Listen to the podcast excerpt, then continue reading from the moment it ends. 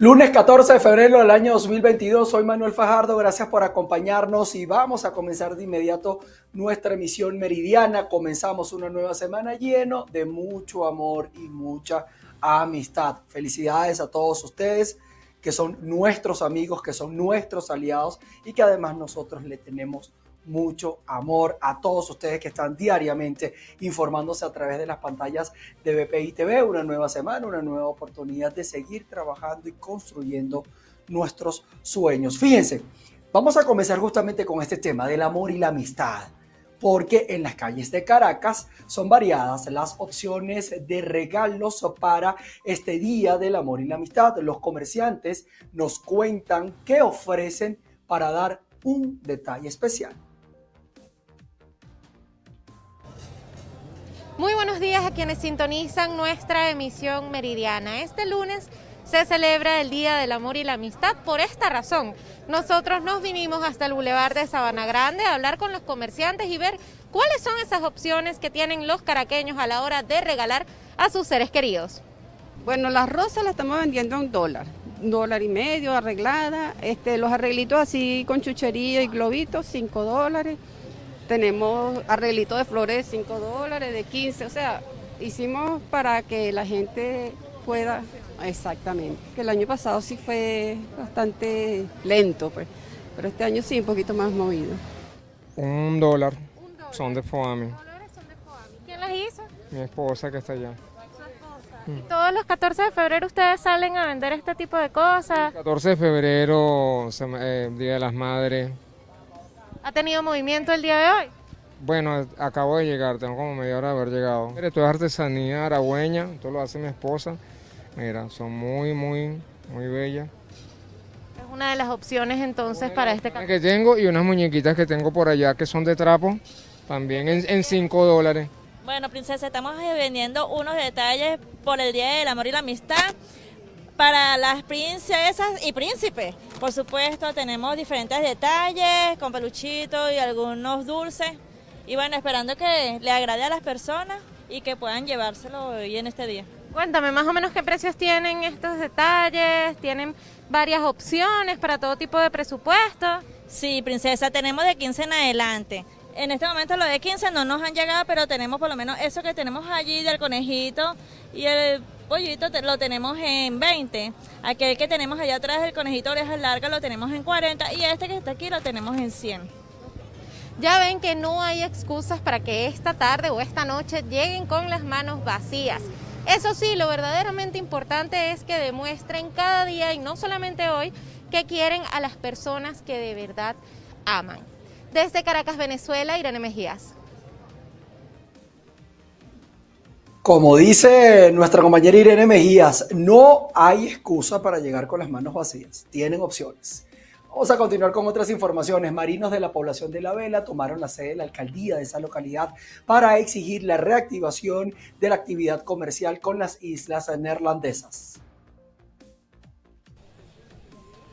Muy buenas tardes, hacemos este contacto desde la localidad de La Vela, municipio Colina del estado Falcón, importante zona pesquera. El día de hoy un grupo de exportadores y lancheros decidieron tomar la sede de la alcaldía para exigir que se reaperture la frontera con las islas del Caribe neerlandés. Vamos a conversar con Eli Quiñones, quien es el representante de la Asociación Civil Barquitos de Venezuela, para que nos hable de cómo los ha eh, afectados a ustedes estos tres años que ya se cumplen del cierre fronterizo? Bueno, ya tres años de este cierre de fronteras, como, como hemos dicho en reiteradas oportunidades, que nuestras embarcaciones se están deteriorando poco a poco, nuestros dueños de embarcaciones descapitalizados totalmente, nuestros marinos sin trabajo como, como lo es. Y no solamente, sino los que también están indirectamente afectados, que son más de 15 mil personas, no solamente del Estado, sino a nivel nacional también. ¿Por qué? Porque no es solamente la vela, sino que hay otros municipios también que están siendo afectados. Hemos de hacer notar también que nosotros somos los que hacemos vida en el mercado flotante de Curazao. Ya son tres años de este cierre, tres años sin navegar, tres años donde nuestras embarcaciones están perdiéndose allí en, allí en, el, en la playa, ¿verdad?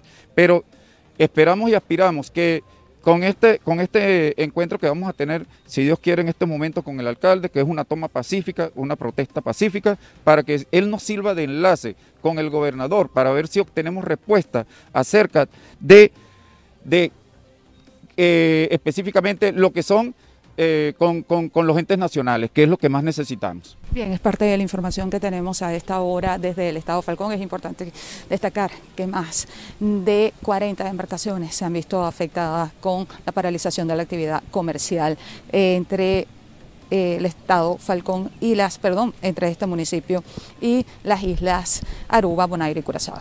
Hacemos, volvemos nuevamente eh, con la transmisión de Noticias Meridiana de BPI TV.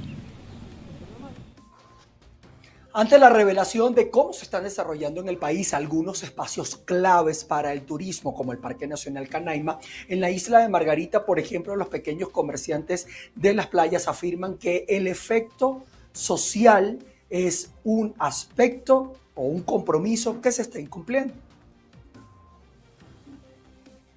Después de ocho años de iniciado el proyecto de recuperación ambiental de Playa El Agua, solo la mejora del ecosistema es un logro. Más de mil trabajadores debieron buscar camino independiente porque nunca se concretó su reubicación. Explico, eh, del 100% se fueron a otras playas, por ejemplo en Playa Parguito, tanto los restaurantes que estaban aquí, en Huacuco, tanto los restaurantes que estaban aquí, en Pampatal, todos los que estaban aquí se fueron allá, porque según de ellos dicen que bueno, hay, hay locales nuevos, pero según están un precio que en verdad no pueden comprarlo tumbaron todos los 360 restaurantes que habían ahí de punta a punta, ya no existe.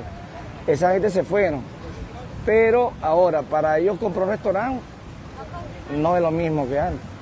Que era algo que te daba tu padre a una herencia, no, ya todo el mundo se fue y quedó con la maleta en la mano pero vacía. En realidad que a nosotros nos vendieron un famoso proyecto. Yo te digo con propiedad porque tenía aquí dos locales nos vendieron un proyecto muy ambicioso, pero nunca nos dijeron cuánto era. Eh, nos prometieron villas y castillos a los comerciantes, los que aquí hacíamos vida, cantidades de personas que tenían sus restaurantes, sus kioscos, y nos dijeron que una vez tumbados sobre los locales íbamos a ser reubicados.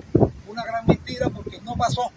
Allí están unos locales, propiedad privada de un famoso eh, comerciante de la playa, eh, que lo que allí están a la venta 36 mil, 50 mil dólares cuesta cada uno. Solo un mínimo de trabajadores logró armar algunas empresas cooperativas. Por eso aseguran que los cambios que se están dando en el Parque Canaima, Los Roques, incluso Playa El Agua, solo han privado los intereses de algunos pocos. Desde el Estado de Nueva Esparta, Ana Carolina Arias. Y profesionales del derecho en el Estado Lara denunciaron el abandono del gremio por parte del Colegio de Abogados, que no asume posiciones en cuanto a el cambio de leyes, el presunto atropello a sus agremiados y las denuncias por el ejercicio ilegal de esta profesión.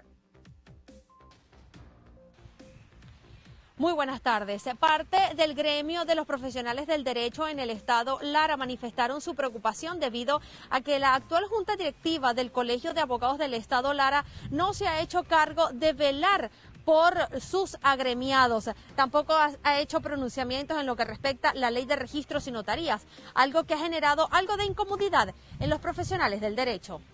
Desde que se eligió esta junta directiva actual, han ido poco a poco eh, abandonando los cargos. No han, eh, desde el único que quedaba allí como tal, cumpliendo con sus funciones para el cual fue encomendado, fue el presidente, José Luis Machado, pero lamentablemente falleció. Y de allí para abajo pues han existido unas situaciones eh, de abandono de los cargos del vicepresidente, el tesorero, el suplente que quedaba por ellos también se ha ido, han renunciado por múltiples factores y le han quedado, eh, utilicemos esta palabra, muy mal al gremio. Entonces nosotros tenemos que elegir, seleccionar a través del voto, el derecho al voto, a las autoridades que de verdad nos representen y que de verdad estén comprometidas con el gremio. En este mismo sentido, los abogados en el estado Lara manifestaron su rechazo por este llamado que hizo esta Junta Electoral que consideran ilegal y además fantasma porque no ha estado presente en ninguna de las actividades del gremio.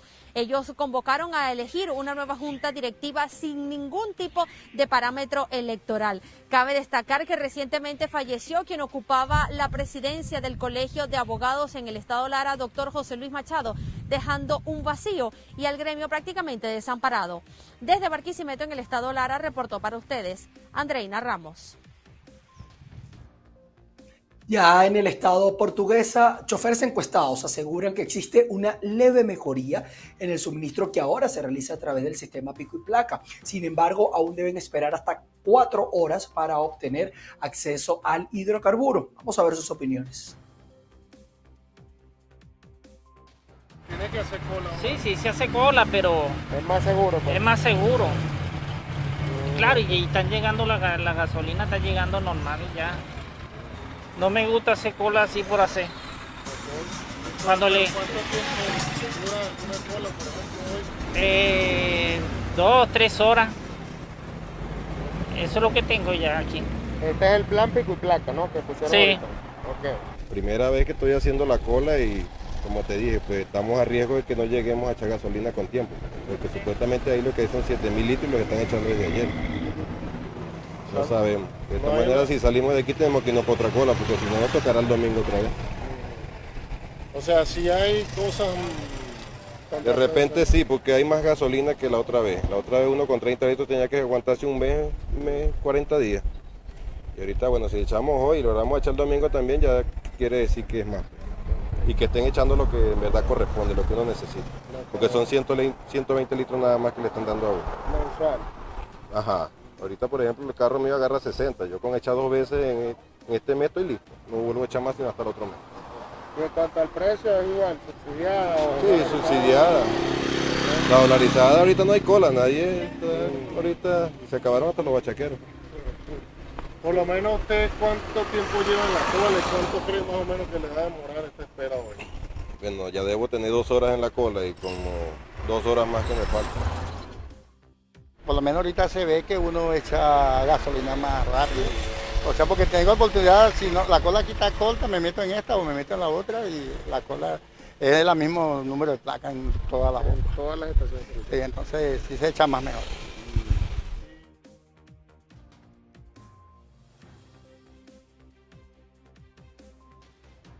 Con esta información nosotros establecemos nuestra primera pausa comercial. Al regreso vamos a estar revisando información de Latinoamérica y del resto del mundo.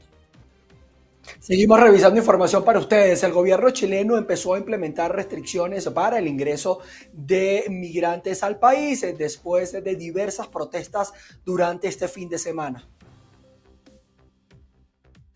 La presidenta para la Comisión para la Diáspora Venezolana en Chile, Mariana Salchendler, explicó de qué se tratan las nuevas medidas migratorias en el programa Buenos Días. Pero la verdad es que la sociedad chilena no es xenofóbica. La sociedad inclusive iquiqueña no es xenofóbica. Lo que está es cansada de, de, ser desoída, de, no tener respuesta ante las quejas y, y pues por supuesto que con un flujo migratorio que ha cambiado, que ya no tiene las características desde el punto de vista profesional, sino que eh, en estos momentos hay, eh, están llegando las personas que están huyendo de Venezuela y, que ni siquiera vienen con sus documentos preparados.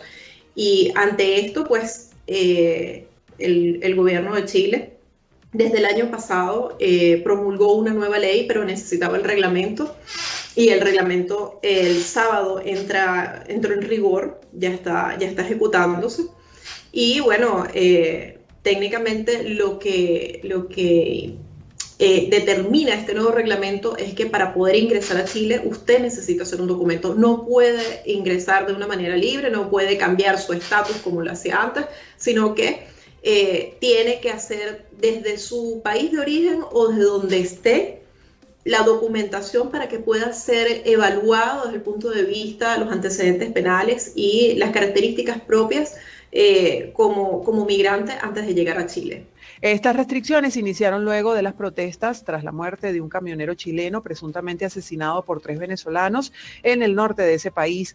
Los conductores de carga pesada y ciudadanos salieron a la calle a protestar en contra de la inseguridad y la inmigración irregular durante este fin de semana. Por otra parte, el gobierno decretó un estado de excepción en el norte de Chile para el despliegue militar en zonas fronterizas. Ya en Colombia, efectivos de la Armada y funcionarios de la Fiscalía General de la Nación incautaron en la ciudad de Barranquilla un alijo de 370 kilogramos de cocaína que estaban ocultos en una lujosa vivienda del norte de la capital del departamento del Atlántico. ¿Qué tal amigos de la emisión meridiana? Tengan todos ustedes muy buenas tardes. La droga se localizó tras un operativo que se extendió por varios días y que fue encabezado por efectivos de la Armada perteneciente al Ejército de la República. Esto se dio cuando se pusieron en estado de alerta debido a la circulación extraña de vehículos entre las ciudades de Cartagena y el norte de Barranquilla. Haciéndole seguimiento a estos vehículos lograron dar con una vivienda ubicada en una lujosa urbanización de la capital del Atlántico donde finalmente localizaron esta sustancia prohibida. Unidades de la Armada de Colombia en desarrollo de una operación conjunta y coordinada con el Ejército Nacional y el CTI Luego de un allanamiento de una vivienda ubicada en un conjunto residencial en Barranquilla, lograron la incautación de más de 387 kilogramos de clorhidrato de cocaína y la captura de una persona. Se estima que con este resultado las organizaciones de servicio del narcotráfico dejaron de percibir cerca de 14 millones de dólares y dejaron de distribuir en el mercado ilegal cerca de un millón de dosis. El personal y el material fueron puestos a disposición de las autoridades competentes. Fuentes oficiales informaron que esta droga pertenecería al grupo de delincuencia organizada Clan del Golfo y su valor en el mercado ascendería a unos 14 millones de dólares. Desde Bogotá, Colombia, Alexander Loaiza, BPI TV.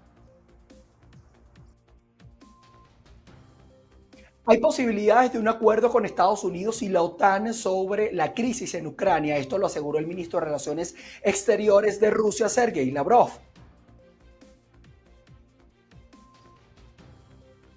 Lavrov aseguró al presidente Vladimir Putin que el acuerdo con la OTAN y Estados Unidos se centraría en asuntos claves para las garantías de seguridad que exige Rusia. Asimismo, el presidente de Bielorrusia, Alexander Lukashenko, señaló que el retiro de tropas militares rusas y bielorrusas en frontera con Ucrania se realizará cuando ambos mandatarios tomen la decisión, puesto que es su territorio y será al terminar los ejercicios militares en la zona. Además, argumentó que las fuerzas militares estadounidenses siguen presionando con los recientes traslados de soldados a la frontera de Polonia y Bielorrusia. Por su parte, el embajador de Ucrania en Reino Unido expresó que su país podría evitar unirse a la OTAN después de ser amenazados por el Kremlin con un conflicto armado que llegaría a concretarse. Añadió que Ucrania es flexible porque desea evitar la confrontación. Por otro lado, Irán hizo un llamado a Ucrania y Rusia para que mantengan conversaciones pacíficas y se ofreció como sede para los diálogos entre ambos países.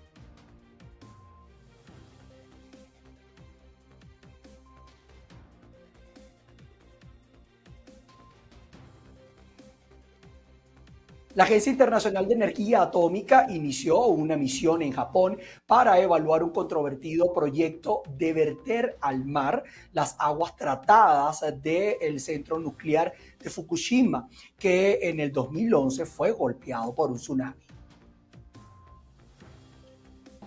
Un plan controvertido la Agencia Internacional de Energía Atómica inició el lunes una misión de cinco días en Japón para evaluar un proyecto que pretende verter al mar las aguas tratadas de la central nuclear de Fukushima Daiichi, que en 2011 fue golpeada por un tsunami.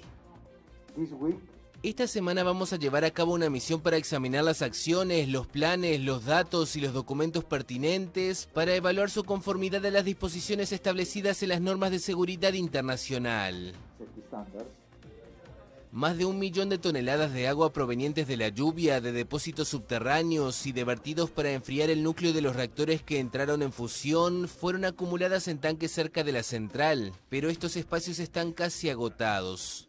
Hay un sistema de filtración que elimina la mayor parte de las sustancias radiactivas de estas aguas, y Japón afirma que tiene un proyecto para diluirlas y verterlas al mar en un plazo de varias décadas y sin peligro. La agencia aprobó esta solución, que considera similar a la utilizada para eliminar las aguas de las centrales nucleares de todo el mundo. Pero el proyecto, cuyo comienzo se daría en marzo de 2023, genera críticas en los países vecinos, entre ellos China y Corea del Sur, que se inquietan sobre las posibles consecuencias sobre el ambiente y la salud.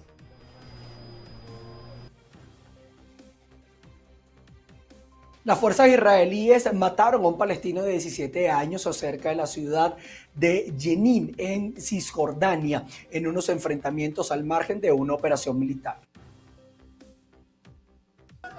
Las fuerzas israelíes mataron a un joven palestino en enfrentamientos cerca de la ciudad de Jenin, en Cisjordania ocupada. El Ministerio Palestino de Salud indicó el lunes que Mohamed Abu Salah, de 17 años, falleció en la aldea de Silat al-Jaritilla. Por su parte, la agencia de noticias Wafa informó que el adolescente fue muerto a tiros durante los enfrentamientos ocurridos después de que las fuerzas israelíes atacaran la aldea.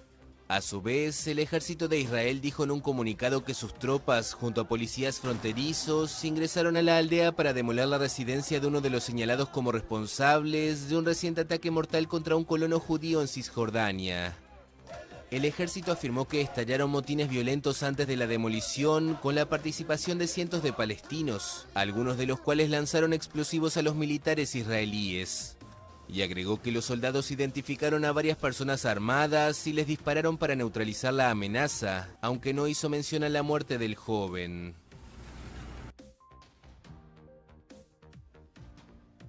Y con esta información nosotros culminamos esta primera actualización informativa que hacemos para ustedes. Eh, quédense pendientes de nuestra programación. Vamos a estar realizando avances para llevarles a ustedes lo que ocurre en Venezuela, en cada una de nuestras regiones, en Latinoamérica y por supuesto también en el mundo. Les mando un abrazo de felicitación, de afecto y de mucho amor y cariño en este Día del Amor y la Amistad. Recuerden los detalles son los que mantienen a las personas juntas y el amor vivo. Así que no tiene excusa, como dijo Irene abriéndole nuestro espacio. No hay excusa para llegar a casa con las manos vacías el día de hoy. Nosotros nos veremos a las 6 de la tarde en nuestra emisión central. Se les quiere, chao, chao.